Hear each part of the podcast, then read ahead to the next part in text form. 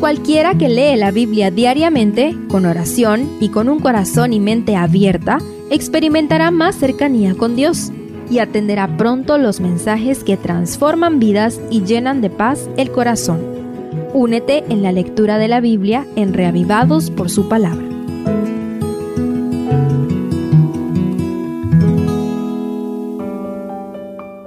Segundo de Crónicas 31 Después de la reparación de la casa de Jehová y la celebración de la Pascua de los capítulos anteriores, hoy conoceremos las otras reformas religiosas que realizó el rey Ezequías, apliquémoslas para nosotros.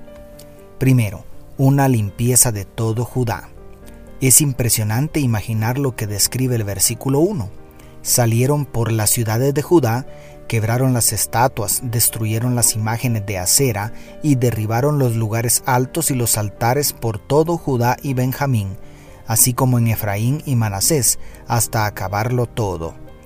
Antes de volver a sus casas, todos los que participaron de la celebración de la Pascua fueron a derribar todo ídolo. El pueblo estaba entusiasmado de volver a servir a Jehová, por eso, sin que nadie se los pidiera, hicieron una limpieza total. ¿Estamos nosotros dispuestos a hacer lo mismo?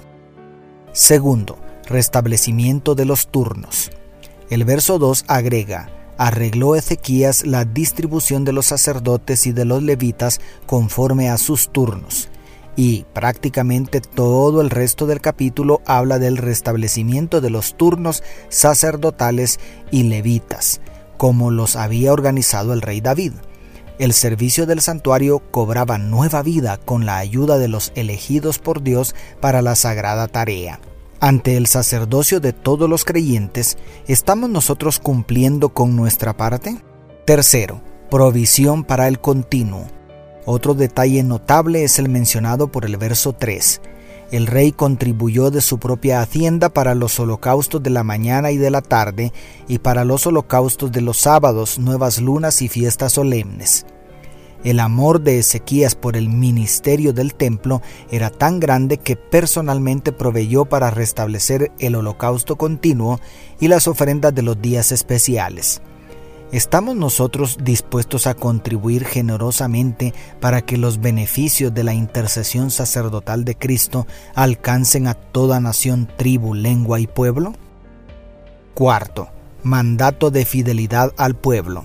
Otro versículo que llama nuestra atención es el 4 mandó también al pueblo que habitaba en Jerusalén que diera la porción correspondiente a los sacerdotes y levitas para que ellos se dedicaran a la ley de Jehová. De esta manera la devolución del diezmo y las ofrendas fue restablecida y los levitas y sacerdotes contaron con los recursos necesarios para cumplir con su ministerio. La única fuente de recursos para la obra del Señor sigue siendo los diezmos y las ofrendas de los miembros fieles y funcionan como la sangre que da vida a todo el cuerpo de Cristo para desempeñar los ministerios que Dios ha establecido en su iglesia. Y quinto, administración de los recursos sagrados.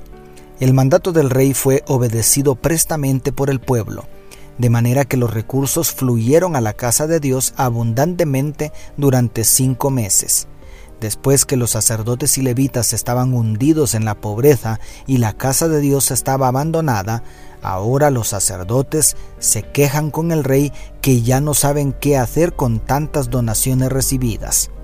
Con sabiduría el rey Ezequías intervino para habilitar las cámaras del templo para almacenar las dádivas y estableció contadores y administradores para que se registrara todo diezmo y todas las ofrendas para distribuirlos equitativamente entre todos los levitas y sacerdotes. Según las ciudades que Dios había ordenado desde los días de Moisés, orden, organización y buena administración dieron una nueva vida a los servicios religiosos del templo. Dios desea hacer lo mismo en nuestros días. La grandiosa obra que tenemos por delante solamente puede llevarse a feliz término si todos somos fieles mayordomos y los administradores también ejercen con fidelidad su función. Dios te bendiga, tu pastor y amigo Selvin Sosa.